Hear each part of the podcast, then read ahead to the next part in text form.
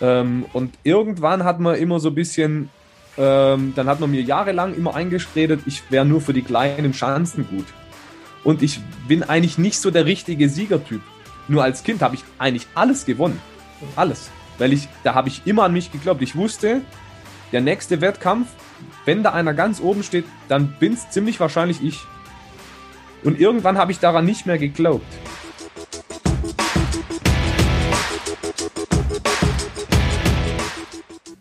Herzlich willkommen zum Mental Performance Podcast, deinem Podcast für Mindset und Mentaltraining. Mein Name ist Patrick Thiele und als Mentaltrainer helfe ich Profisportlern dabei, die bestmöglichen Ergebnisse zu erzielen, ohne dabei an ihren mentalen Blockaden zu scheitern. Getreu dem Motto Making the Best Even Better bekommst du hier im Podcast jede Woche mentale Erfolgsstrategien für deine Top-Performance. Let's go!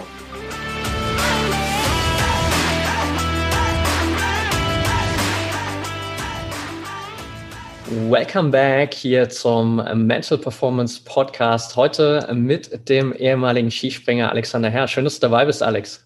Hallo, grüß dich, Patrick. Ja, ich freue mich mega auf unser Interview heute. Wir kennen uns jetzt mittlerweile durch äh, Clubhouse oder durch unsere Weekly Clubhouse Talks schon ein bisschen. Du warst ein paar Mal mit am Start und ich kenne dich persönlich natürlich auch noch von früher. Ich denke, viele andere, vielen anderen Zuhörern geht es auch so. Ich kann mich noch sehr gut an viele Momente erinnern, als ich äh, vom Fernseher saß und dir beim Springen zugeschaut habe und äh, du natürlich jetzt auch nach deiner aktiven Karriere ähm, vor allem dann ins Unternehmertum gegangen bist, äh, als Gründer, als Performance Coach, dich da auch extrem weiterentwickelt hast, so deine eigene Karriere nach dem Sport auch gegangen bist, die ähm, definitiv auch heute hier eine gewisse Rolle spielen wird und deine Perspektive natürlich auch so mit ein bisschen Abstand sehr, sehr spannend ist. Deswegen freue ich mich umso mehr auf das Interview und ich starte immer gern in die Interviews rein mit so einer kleinen Fragerunde, dreimal 30 nenne ich das gerne. Das heißt, ähm, ich stelle dir drei Fragen und du hast jeweils 30 Sekunden Zeit äh, zum Antworten. Bist du ready? Ich bin ready. Ich freue mich okay. drauf. Frage Nummer eins. Was sind gerade drei Dinge, für die du besonders dankbar bist? Ich bin sehr dankbar für die Gesundheit, meine eigene und die Gesundheit meiner Familie. Äh, ich habe vor zwei Jahren meine Mutter verloren, während mein Vater im Koma lag. Ähm, und äh, deshalb ist die Gesundheit mir absolut wichtig. Dann äh, bin ich dankbar, dass ich in, in einer Welt leben darf, die noch friedlich ist. dafür bin ich sehr dankbar. Und ich bin sehr dankbar, ähm, dass ich jeden Tag das tun und lassen kann, was ich letztendlich möchte. Sehr cool, danke dir. Alright, Frage Nummer zwei, die würde ich ausnahmsweise mal so ein bisschen aufsplitten. Normalerweise ist sie eigentlich nur so, was begeistert dich so sehr an deinem Sport? Ähm, bei dir würde ich das jetzt mal ein bisschen aufsplitten. So einerseits, was hat dich so sehr am Skispringen begeistert? Und äh, Teil zwei, so was begeistert dich so sehr an allem, was du jetzt nach deiner aktiven sportlichen Karriere gemacht hast oder noch machst? Okay, ähm, Skispringen war sicherlich das Faszinierende des Fliegen. also äh, nichts ist schöner als Fliegen sozusagen. Äh, und wir haben versucht, als Skispringer dem Vogel so nahe wie möglich zu kommen, auch wenn wir nicht so lange oben geblieben sind, aber wir haben es trotzdem versucht. Und das Gleiten in der Luft ist schon was extrem Faszinierendes und auch so ein bisschen die Unantastbarkeit dieser Sportart. Alle anderen Sportarten kann man irgendwie auch als jedermann ausführen, aber Skispringen normalerweise nicht. Also es ist ja was Exklusives sozusagen. Und an meiner jetzigen äh, Zeit ähm, finde ich einfach spannend, ja, auch über den Tellerrand hinaus zu gucken, nicht nur den Sport zu sehen, sondern wirklich das Unternehmertum zu sehen, Kunden zu sehen, volkswirtschaftliche Entwicklung, politische Entwicklungen zu beachten. Also das ganz große Ganze auch zu sehen, das finde ich sozusagen das Spannende. Also mich hat in der Schule schon die Volkswirtschaft sehr interessiert und die Zusammenhänge zwischen Unternehmern, Volkswirtschaft, Politik, Sozialwirtschaft, also solche Dinge, das finde ich super spannend. Ja. Perfekt, danke dir. Okay, letzte Frage. Was treibt dich als Mensch persönlich an? Warum stehst du jeden Morgen auf?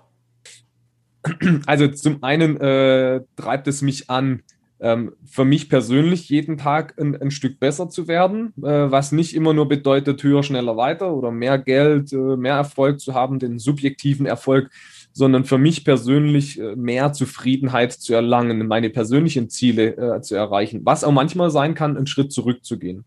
Und was mich natürlich noch antreibt, ist sozusagen anderen Menschen ein Stück weit weiterzuhelfen mit dem, was ich habe, mit dem, was ich anbieten kann, mit meinem Know-how, mit meiner Erfahrung, andere Menschen zu unterstützen auf ihrem Weg.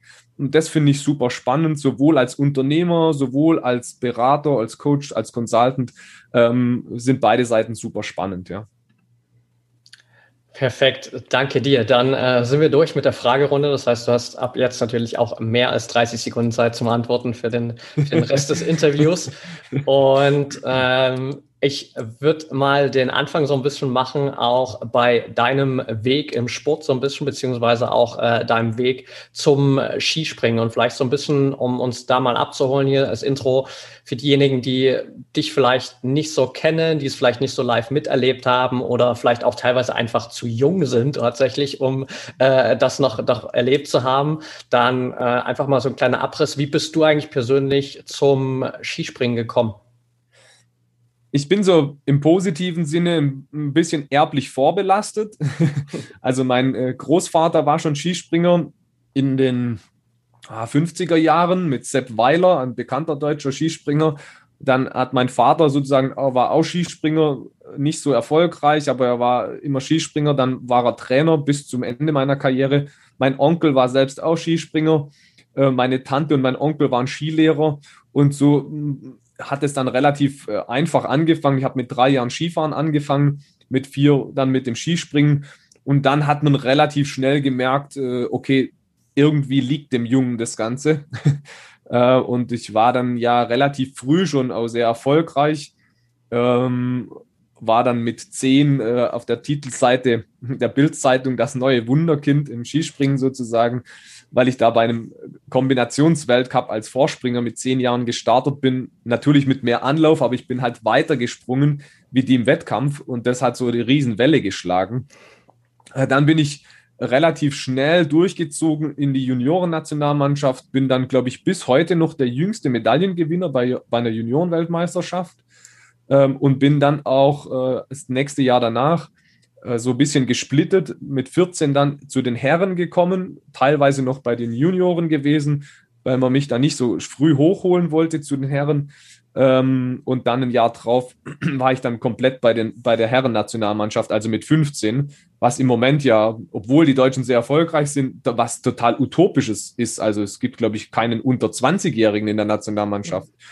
Und äh, das war dann so ein bisschen mein Weg und es war ein sehr spannender Weg. Und dann kam so ein bisschen das Auf und Ab eigentlich. Dann kamen so die ersten großen Verletzungen. Dann ähm, hatte ich 99 vor der Weltmeisterschaft in Ramsau oder Ramsau Bischofshofen eine Woche davor Kreuzbandriss. Und das hat sich dann wiederholt 2005 vor der WM in Oberstdorf. Ähm, ja, so, das war so immer der grobe Abriss äh, meiner Karriere. Aber dazu gekommen bin ich eigentlich schon so ein bisschen aufgrund der geografischen Lage in Schonach, da wo ich herkomme, kleines, kleiner Ort mit 4000 Einwohnern. Da gibt es einen Fußballplatz und einen Skilift und eine Schanze. und dann sind die Auswahlmöglichkeiten ein bisschen limitiert. Meine Kumpels haben halt gekickt und äh, Tennis gespielt. Äh, und ich habe mich halt für den Wintersport entschieden. Perfekt, danke dir für den äh, kleinen Überblick nochmal. Und bevor wir da so ein bisschen näher natürlich nochmal reingehen, so ein paar auch mentale Aspekte so ein bisschen vom Skispringen mal äh, beleuchten wollen, für das Gesamtbild, vielleicht so ein bisschen auch der Überblick, wie hat sich dein Leben so auch nach der Karriere entwickelt? Oftmals ist es ja so klar, ähm, in dem Moment, gerade im, im Profisport, als äh, jemand, der Sport begeistert ist, dann hat man die Sportler so während der aktiven Karriere so voll im Fokus und viele äh, verliert man dann so ein bisschen aus den Augen und hört vielleicht nie wieder was von ihnen, so mehr oder weniger. Wie hat sich dein Leben so nach der Karriere entwickelt? Ähm, ich hatte den Vorteil, dass ich vielleicht nicht so viel Geld verdient habe wie manche Kollegen von mir. das ist so ein bisschen Fluch und Segen zugleich. Aber bei mir war einfach klar, und ich war schon auch während meiner aktiven Zeit immer ein reflektierter Sportler, der auch so ein bisschen über den Tellerrand hinausgeschaut hat, ähm, der auch vielleicht mal das Handelsblatt und die Welt gelesen hat und nicht nur, äh, sagen wir mal, flachere journalistische Zeitschriften. Ähm, und dann habe ich eben nach meiner aktiven Zeit studiert, Gesundheitsmanagement, habe äh, noch zusätzliche andere Ausbildungen gemacht, NLP, Mentaltrainer etc. Und ähm, habe dann schon in unterschiedlichen Firmen gearbeitet, teilweise als Berater, habe dann Speaker-Aufträge gemacht, habe in einem Jahr 50 äh, Vorträge gehalten. Ähm, das war natürlich so wieder ein bisschen parallel, also par eine Parallele, nicht Parallelität, sondern eine Parallele zum, zum Sport, weil da bin ich wieder auf der Bühne gestanden. Das war für mich ein gewohntes Umfeld.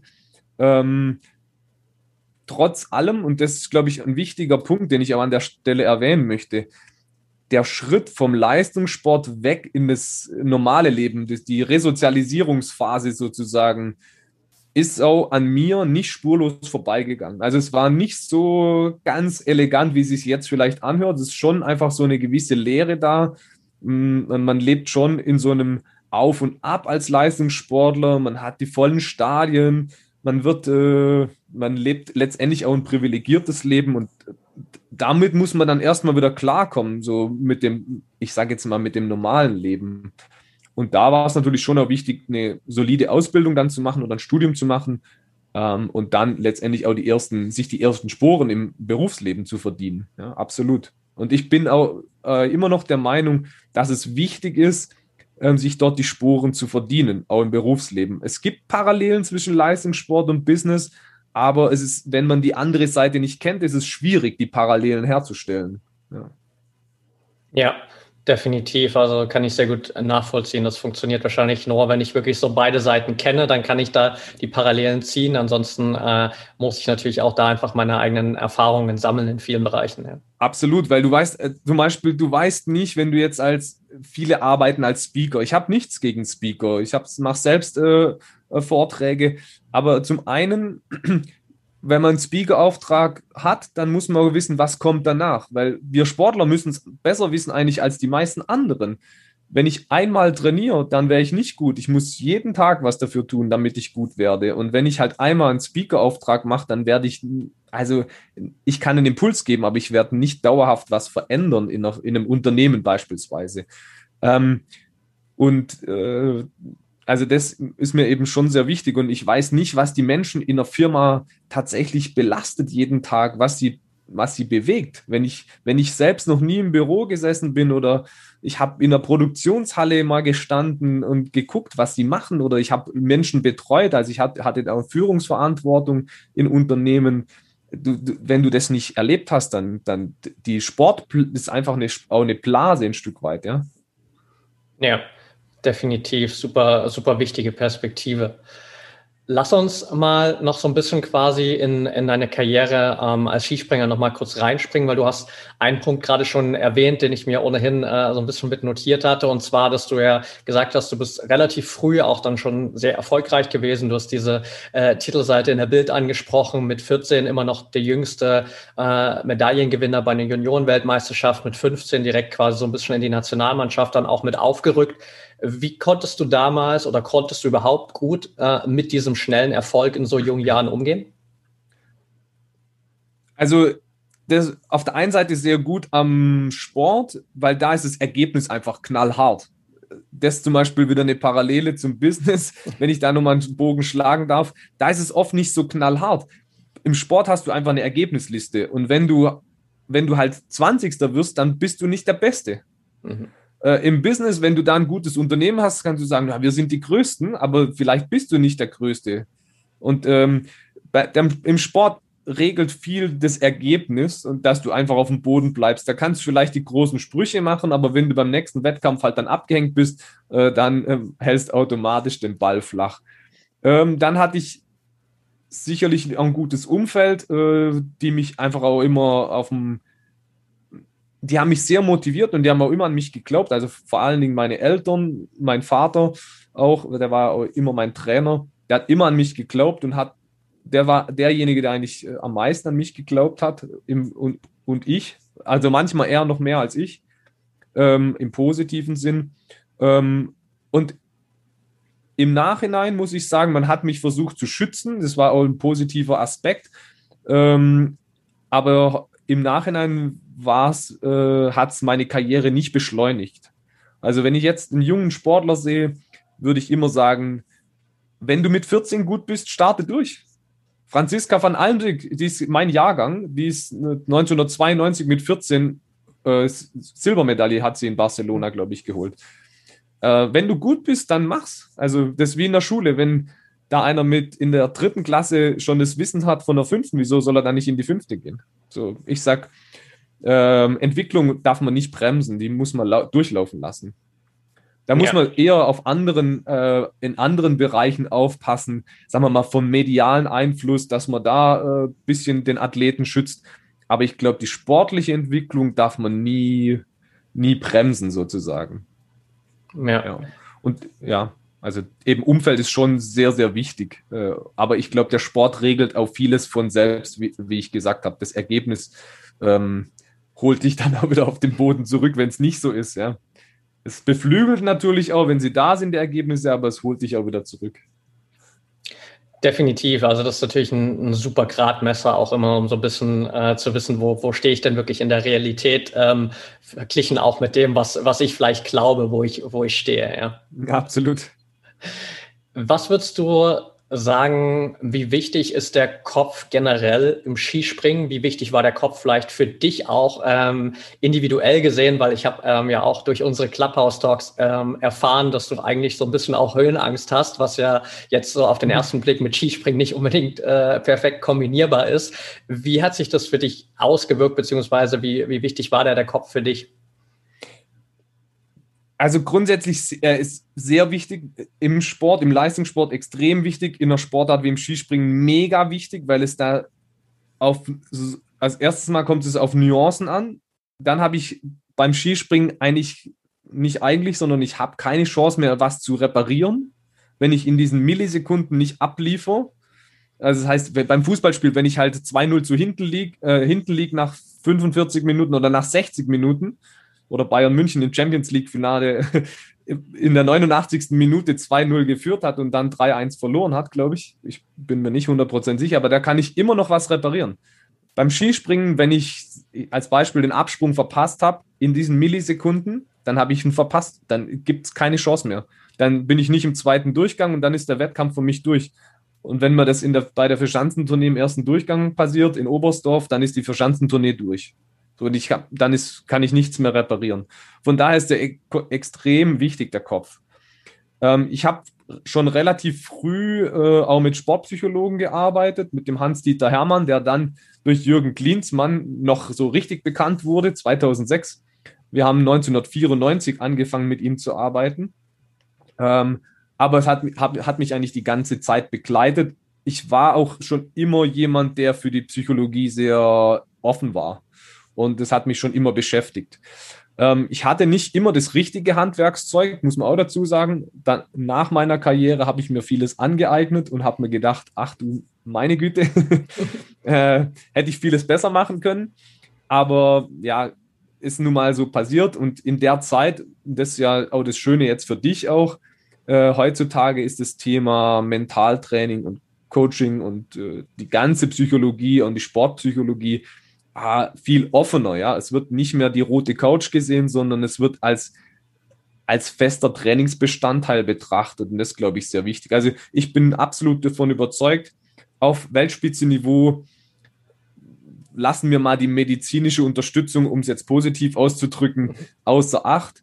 Äh, glaube ich, sind alle auf gleichem Level. Also sportwissenschaftlich wirst du nie den Mega-Kick noch, äh, noch rausholen. Also da ist das Wissen für alle zugänglich oder für die meisten zumindest. Ich glaube, am Ende des Tages wird da immer der, der mentale Faktor entscheiden.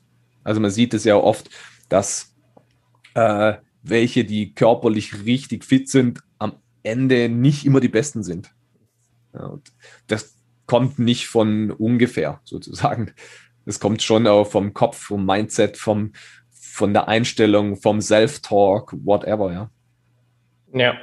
Ähm, bevor wir so ein bisschen da, da reinschauen, nochmal vielleicht, was du auch konkret gemacht hast, ähm, wie so dein, dein Handwerkszeug aussah. Was bedeutet es für dich generell einfach mental stark zu sein?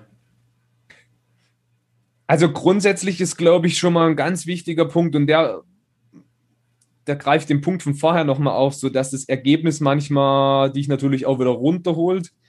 Aber in der Zeit, ich bin ja auch in der Zeit dann groß geworden, wo die zwei äh, deutschen Hälften sozusagen zusammengekommen sind. Und ähm, da war es einfach so, die, die Trainer, ich schätze die meisten davon, aber die, die Kultur oder die, Mental, die Einstellung in, in, den, in der ehemaligen DDR war halt einfach anders. Sehr bodenständig und immer eher ruhig, ruhig, ruhig und du bist nicht der Größte sozusagen. Also immer eher mal klein halten, obwohl sie sehr erfolgreich waren. Und ich habe als Kind schon immer sehr stark an mich geglaubt. Ähm, und irgendwann hat man immer so ein bisschen, ähm, dann hat man mir jahrelang immer eingeschredet, ich wäre nur für die kleinen Chancen gut. Und ich bin eigentlich nicht so der richtige Siegertyp. Nur als Kind habe ich eigentlich alles gewonnen. Mhm. Alles. Weil ich, da habe ich immer an mich geglaubt. Ich wusste, der nächste Wettkampf, wenn da einer ganz oben steht, dann bin es ziemlich wahrscheinlich ich. Und irgendwann habe ich daran nicht mehr geglaubt. Und ähm, da muss man schon sagen, dass da dieses Glauben an sich selbst ein extrem entscheidender Punkt ist und dass es am Ende keine Grenzen gibt. So, ich, ich nehme auch wieder ein Beispiel aus dem Skispringen. Ich war eine Saison, da war der Roa Löckelsoy aus Norwegen, war in meiner, also auf meinem Gesamtweltcup-Platz. Und ein Jahr später hat er den Gesamtweltcup dominiert. So, und da sieht man, natürlich haben sie auch andere Sachen gemacht im Gewichtsbereich, keine Frage, aber am Ende ist jeder, der da dabei ist, hat die Möglichkeit zu gewinnen. Der eine muss halt an der Schraube mehr drehen und der andere an der Schraube mehr drehen, aber am Ende muss er selbst dran glauben, dass er gewinnen kann. Und ich habe es dann auch selbst erlebt. Ich habe dann bin dann ein Jahr aus der Mannschaft rausgeflogen nach, der, nach dem Winter und musste mich dann selbst vorbereiten und habe dann eben dieses Selbstbewusstsein und das Selbstvertrauen wieder aufgebaut, dass genau ich derjenige bin, der auch oben stehen kann. Und dann bin ich auch wieder zurückgekommen und plötzlich war ich einer derjenigen, der halt auch immer ums Podium mitspringen konnte. Äh, ich finde es nicht, nicht entscheidend, ob du dann Erster wirst oder Dritter oder Fünfter, aber wenn du halt in diesem Kreis einfach dann drin bist, dann weißt du, okay, ich kann da mithalten. Ja. Jetzt bin ich vielleicht ein bisschen abgeschweift, aber alles gut, ähm, super, super spannende Perspektive und ich meine, es zeigt ja auch nochmal äh, gerade, wie, wie wichtig dieser Faktor Umfeld auch für die eigene mentale Stärke ist. Das hast du ja vorhin auch schon ein bisschen mit angesprochen, dass es bei dir auch super hilfreich war durch deinen Vater als Trainer aber eben dann auch diese Perspektive zu haben, dass die Trainer einen so ein bisschen kleinreden, obwohl du eigentlich selbst eine ganz andere Einstellung hast und irgendwann pegelt sich das natürlich so ein bisschen ein, dass man da eher äh, so das annimmt, was auch sein Umfeld äh, von einem denkt und das vielleicht im schlimmsten Fall eben sogar dazu führen kann, dass du von dem krassen Glauben, den du eigentlich an dich hattest, so ein bisschen auch abdriftest, ja. Okay, kurzer Break, keine Sorge, es geht gleich weiter. Ich habe nur eine wichtige Info und Empfehlung für dich. Ich habe mir in den letzten Wochen immer wieder Gedanken gemacht, wie kann ich möglichst viele Sportler, gerade auch jetzt in dieser turbulenten Zeit, optimal oder noch besser supporten? Und wie kann ich vor allem auch möglichst alle Sportler erreichen oder ihnen diesen Zugang geben zu Mentaltraining, zu diesem Weg zu mehr mentaler Stärke? Und das Ergebnis all dieser Überlegungen ist ein Workshop. Der Workshop findet am Samstag, dem 10. April statt, 10 bis 14 Uhr.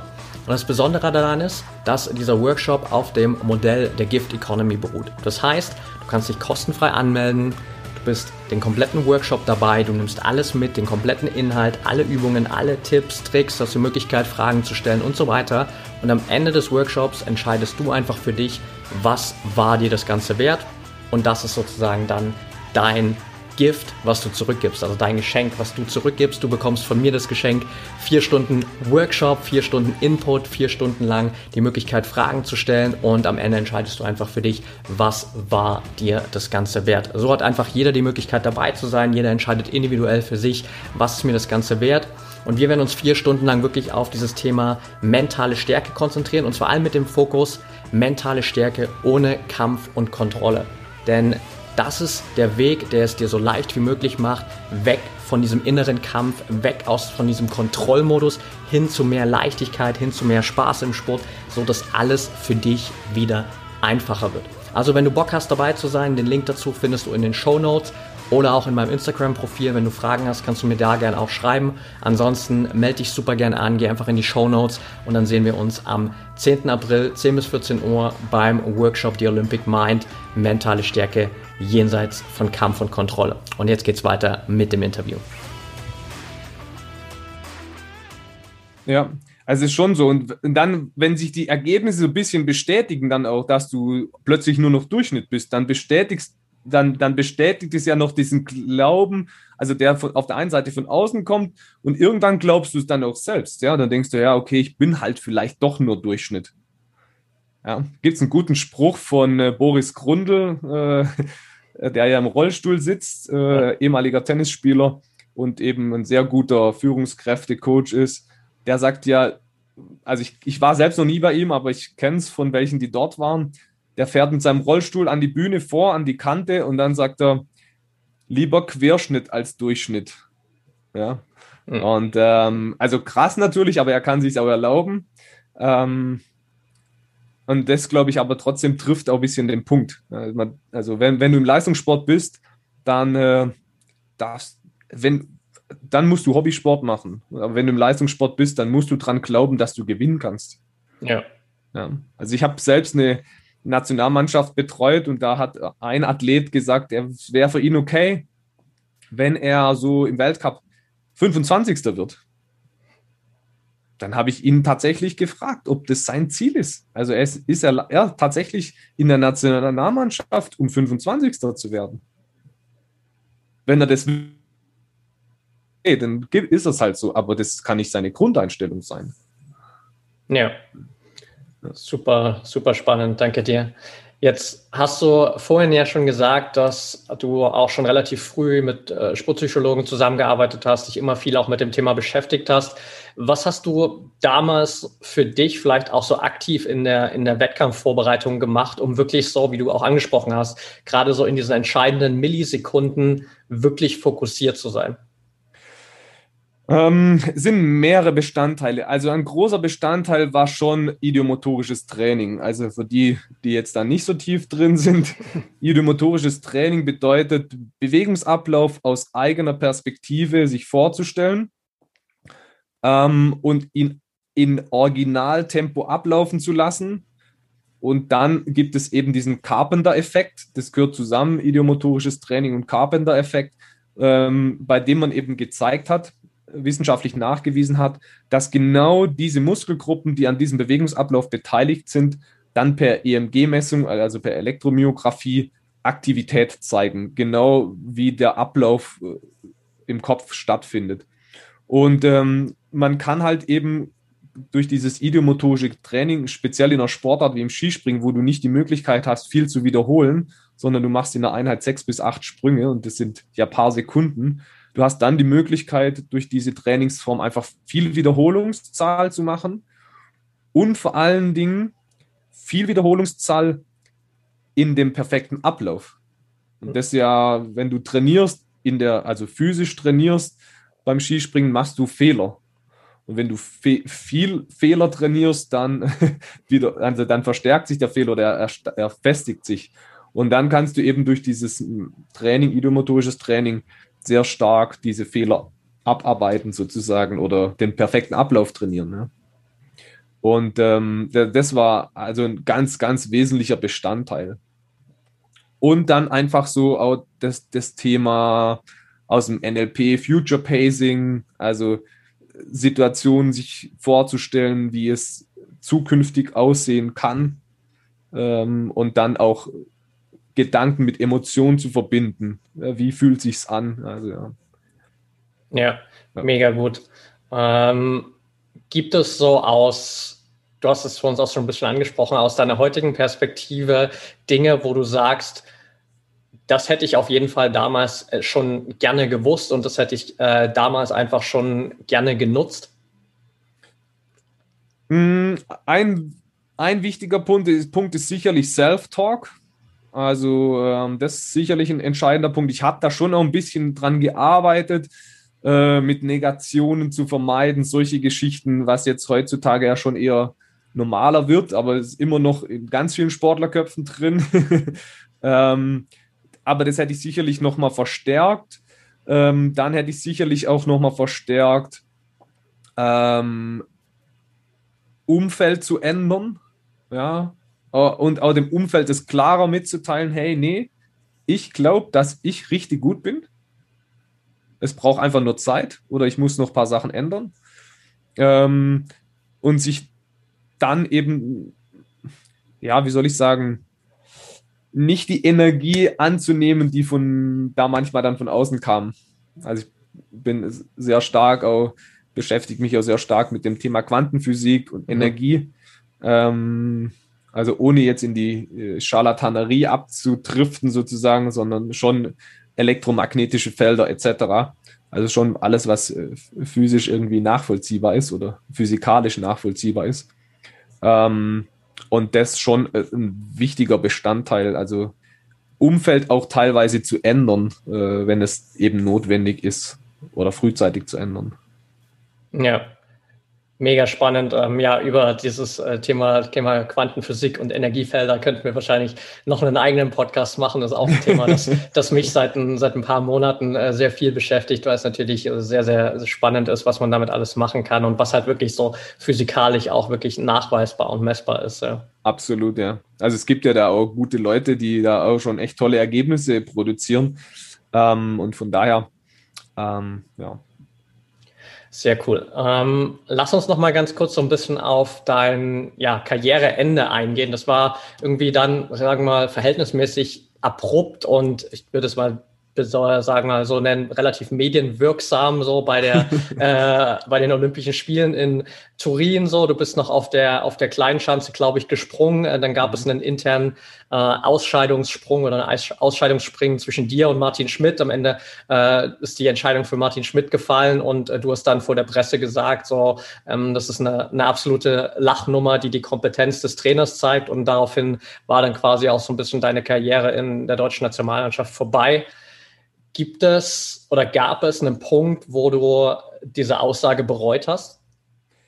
Ähm, nein, habe ich, hab ich nie bereut.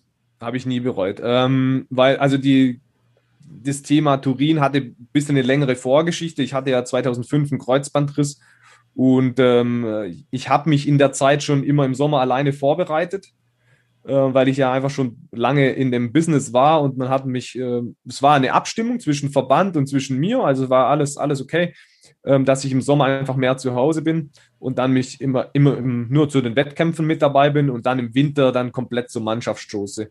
Und das hat, ne, ich war dann in einem Weltcup direkt Zweiter, der beste Deutsche. Das hat dann schon ein bisschen so medial ein bisschen Unruhe auch im Team gebracht, also nicht bei den Athleten, aber so die Presse hat den halt die Trainer gefragt, wie kann das sein, dass der, der alleine sich vorbereitet, besser ist. Äh, dann war die, mein zweiter Kreuzbandriss vor der WM in äh, Oberstdorf. Äh, da hat jetzt äh, die, die Trainerschaft nicht die eleganteste Nummer abgegeben danach, sagen wir es mal so. Aber ich bin ja absolut im Reinen jetzt, also im Nachhinein damit. Aber damals war es halt einfach nicht so richtig äh, cool. Und das hat sie dann so diese Saison 2005, 2006 oder Olympia-Vorbereitung so durchgezogen. Und dann das, was dann in Turin passiert ist, äh, war dann eigentlich nur so das, das, der Tropfen, der das fast zum Übergelaufen gebracht hat. Und ähm, ich habe schon bewusst und nicht aus Emotionen raus diese Entscheidung getroffen. Mhm. Das haben viele immer gedacht, so, das war so sehr impulsiv, aber das war einfach zuvor, ist das Fass einfach zu voll gelaufen. Ähm, und dann habe ich gesagt, so jetzt finito. Und das, was dann in Turin auch hinter den Kulissen alles noch passiert ist, ähm, ja, ich habe es nie bereut. Ähm, ich hätte sicherlich im Nachgang noch mal ein bisschen anders gehandelt, ähm, weil ich einfach meine Karriere nicht dort beenden wollte an der Stelle. Ähm, also eigentlich war Sochi so das Ziel 2014, also acht Jahre später. Äh, und ähm, um einfach halt in dem Business drin bleiben zu können. Da hätte ich sicherlich ähm, jetzt mit dem Wissen von heute, würde ich vieles anders machen, aber in der Zeit äh, habe ich halt dann so gehandelt, ja. Und dann mit den Nationenwechseln, das hat halt nicht so geklappt wie, wie gedacht. Ähm, ob das jetzt zum Erfolg geführt hätte, weiß ich nicht. Aber ja, es war dann einfach eine blöde Zeit und ich habe dann wirklich auch bewusste Entscheidungen getroffen, ja. Und auch mit meinem Comeback, das war auch bewusst. Ich habe selbst ja nochmal die Entscheidung getroffen, dann 2009 nochmal auf 2010 mich nochmal vorzubereiten. Ähm, also nochmal zurück zu Turin. Also ich habe damals die Entscheidung getroffen, nicht mehr dabei zu sein und bin, ja. ich bin auch selbst bewusst abgereist. Ähm, und dann eben 2009 habe ich auch selbst die Entscheidung getroffen, hatte da grundsätzlich auch offene Türen, das muss man auch, so fair muss man auch sein. aber man hat dann schon auch auf verständlicherweise gesagt, okay, wir geben dir Chancen, aber halt nicht so super viele. Ja. Und die konnte ich halt dann nicht mehr in, der, in dem Maß nutzen, weil ich einfach nicht mehr die Form hatte. Also nicht, ich, ich konnte schon gut springen, aber halt nicht konstant genug. Und das hat halt dann in der Situation nicht mehr gereicht. Ja. Und dann habe ich ja, also und, und was dazu kam, ich hatte dann schon studiert, habe schon gearbeitet, ähm, bin dann damals Vater geworden auch. Ähm, und dann haben sich schon ein bisschen die Perspektiven verschoben. Und dann habe ich auch gemerkt, puh, das ist nicht mehr meine Welt. Also ich war dann, wir hatten dann nochmal eine interne Qualifikation in Klingenthal im Herbst. Und dann habe ich gemerkt, oh, das ist gar nicht mehr meine Welt. Also ich wollte auch nicht mehr dahin. So, das war dann auch ein gutes Zeichen. Also es war ein gutes Zeichen.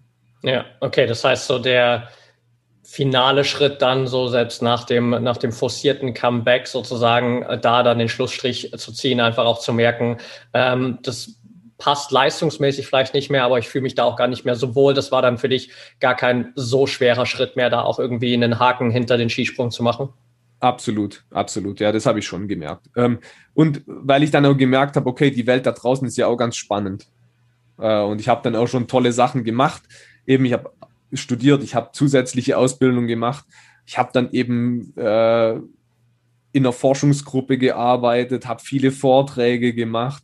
Ähm, ja, ich war für eine Krankenkasse als Berater im Bereich Gesundheitsmanagement äh, tätig zu der Zeit auch. Ähm, und dann habe ich gemerkt, okay, pff, eigentlich auch ganz cool, ja. Ja, kann ich, kann ich sehr gut nachvollziehen. Also dann gerade wenn du halt natürlich die, die Offenheit hast und ja auch viele Sachen anschaust, dann ergeben sich natürlich auch ganz viele neue Bereiche, wo du plötzlich feststellst, so, äh, es gibt auch noch andere Sachen abseits, abseits des Sports, die mich begeistern und die äh, mich auch einfach irgendwie so voll einnehmen und wo ich mich auch irgendwie so voll reinstürzen will. Absolut, ja. Also was natürlich schon so ist, so ein bisschen dieses Wettkampf-Feeling, das ist schon so ein bisschen weg. Und äh, ich bin jetzt bis, also ich fahre bis heute noch ab und zu Radrennen, mal eine Zeit lang sehr intensiv. Ähm, fand es auch immer cool, so Startnummer umzuhaben oder am Lenker oder wo auch immer oder auf dem Trikot. Ähm, aber jetzt ist so ein bisschen das Thema Risiko einfach immer größer geworden und ich habe dann ein paar schwere Stürze gehabt, ein paar Mal mit dem Krankenwagen abgeholt worden. Und dann habe ich mir gedacht, ah nee, das bist ja früher schon oft genug. ähm, jetzt äh, ist mal gut, ja. Ja. Schaust du selbst noch Skispringen? Ähm, ja, ich schaue schon noch, aber ich sag mal so, wenn jetzt äh, gerade im Winter am Sonntagmittag es minus 10 Grad hat und die Sonne scheint, dann äh, gehe ich lieber mit der Familie zum Langlaufen und anstatt Skispringen zu gucken. Ähm, ich schaue natürlich schon ab und zu, weil ich hab, bin noch äh, Experte in einem anderen Podcast von Marc Rode von Eurosport. Ähm, und dann muss ich natürlich schon nur ab und zu gucken. Ja. äh, ich schaue dann vielleicht ab und zu mal in der Mediathek in doppelter Geschwindigkeit, das nicht so viel Zeit in Anspruch nimmt. Ähm, aber dass ich zumindest auch äh, Bescheid weiß. Ja, okay.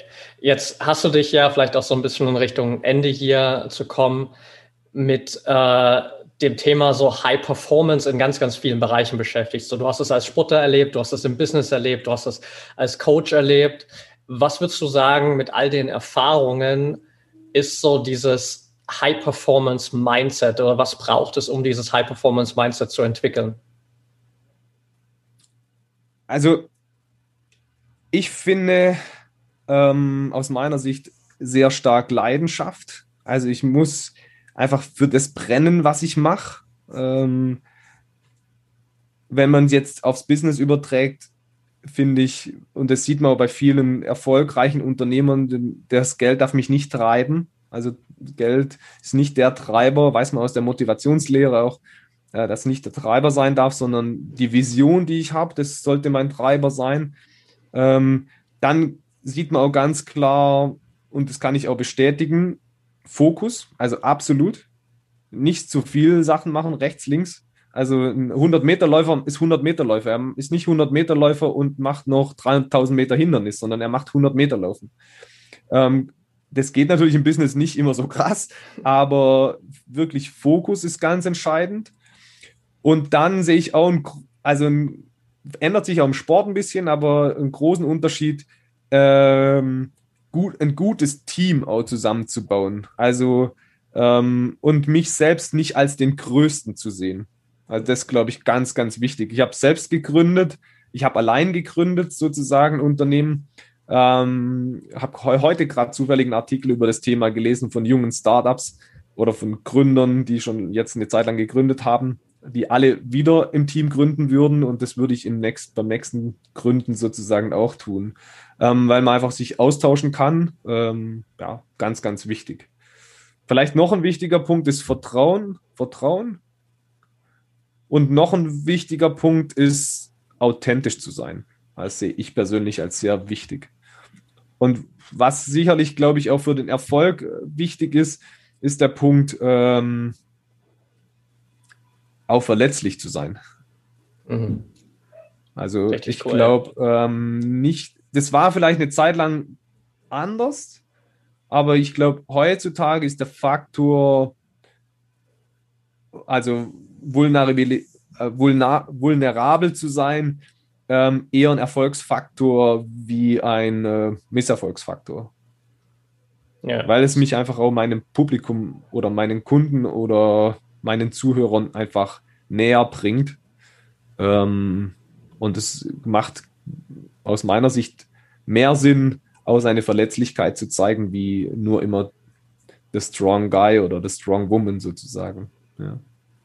Absolut. Und das befürwortet natürlich auch extrem dann so diesen Faktor Authentizität, weil ich dann natürlich nicht so diese ja, perfekte Version von mir versuche aufrechtzuerhalten, sondern halt einfach so bin, wie ich bin, mit meinen Stärken, mit meinen Schwächen, mit meinen Fehlern. So. Absolut. Und sag mal, das letztendlich bestätigt es auch so ein bisschen die Entwicklung im, im Coaching oder im Consulting. Ähm, man sieht ja schon auch, ähm, dass mehr Menschen oder auch mehr Unternehmen bereit sind, äh, einen Coach zu nehmen oder einen Consultant zu nehmen, um sich weiterzuentwickeln. Ja? Nicht so zu sagen, wir, wir machen die besten Produkte, wir haben die besten Dienstleistungen, wir brauchen sowas nicht, wir sind schon seit fünf Jahren gut äh, oder seit zehn Jahren gut oder noch länger. Ähm, dann sage ich natürlich auch immer, aber überlegt euch mal, da kann man die Parallele zum Sport auch ziehen, zu sagen, ähm, die besten Sportler versuchen noch mehr Leute um sich zu scharen, die ihnen weiterhelfen, um besser zu werden. Ja?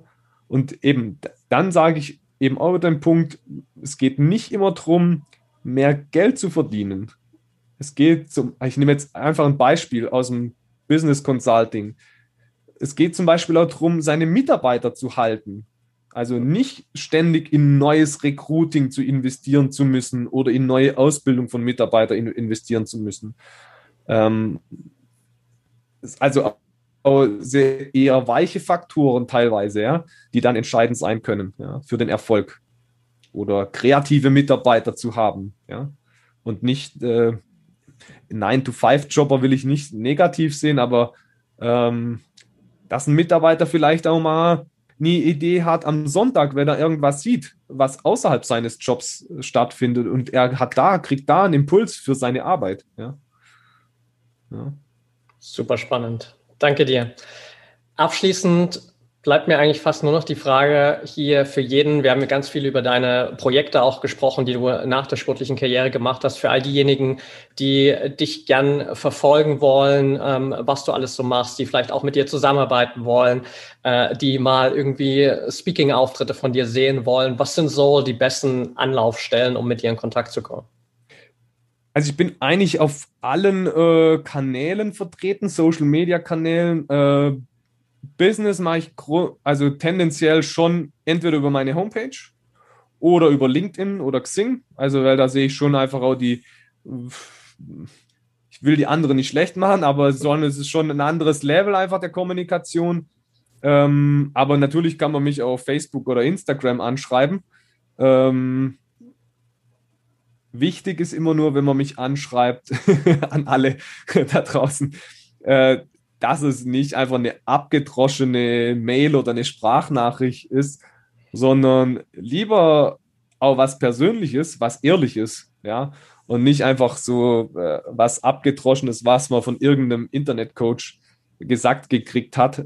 Schreibt mir lieber was Persönliches oder was auch immer. Ähm, das habe ich auch bei meinen Mitarbeitern immer so gemacht. Ich, war, ich fand es immer klasse, wenn jemand ein tolles Anschreiben hatte. Da ist die Note, ob das jetzt eine 2 oder eine 3,5 war, äh, weniger entscheidend. Aber da hat man gemerkt, hey, da hat sich jemand Gedanken gemacht, wenn er mit mir Kontakt aufgenommen hat. Und so, ansonsten kann man es über alle Kanäle, über alle Kanäle versuchen. Businessseitig natürlich schon tendenziell Homepage oder die Business-Netzwerke, LinkedIn oder Xing.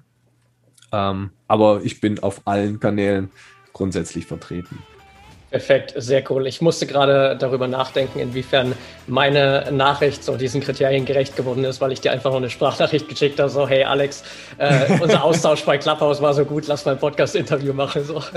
Ja, es war jetzt auch eigentlich nie, war auch keine Kaltakquise sozusagen. Ja. Also es hat sich schon so freundschaftlich angefühlt auf Clubhouse, äh, dass jetzt eigentlich nicht so eine äh, du hast schon zu meinem äh, Netzwerk gehört, sozusagen. okay, perfekt. Äh, danke dir auf jeden Fall. Ähm, ich packe natürlich die ganzen Links auf jeden Fall in die Shownotes der Folge mit rein. Und dann bleibt mir eigentlich gar nicht viel mehr zu sagen, als mich bei dir zu bedanken. Einerseits natürlich für deine Zeit, das hat super viel Spaß gemacht. Und andererseits natürlich auch danke für, für deinen Input, für deine Offenheit, für die ganzen Impulse. Ich glaube, da war super viel dabei, eben genau aus diesen beiden Bereichen, so als Sportler, eben aber auch aus allem, was du danach gemacht hast, als Unternehmer, als Coach, als Gründer, wo einfach jeder hier super viel mitnehmen kann. Also vielen, vielen Dank dafür auch. Ich habe auch zu danken, es hat super viel Spaß gemacht, tolle Fragen auch, echt klasse. Ähm, und es hat mir eben auch Spaß gemacht, mein Wissen auch gerne weiterzugeben. Und wenn da äh, jemand von profitieren kann, dann äh, ist schön. Und wenn Sie sich bei mir melden, wenn Sie äh, mit mir zusammenarbeiten wollen, dann freue ich mich natürlich auch, wenn ich noch mehr Menschen weiterhelfen kann. Also von daher hat es mir Spaß gemacht und äh, ich finde cool, dass du diesen Podcast dann machst. Sehr cool. Danke dir, Alex, und bis bald. Mach's gut. Danke. Ciao.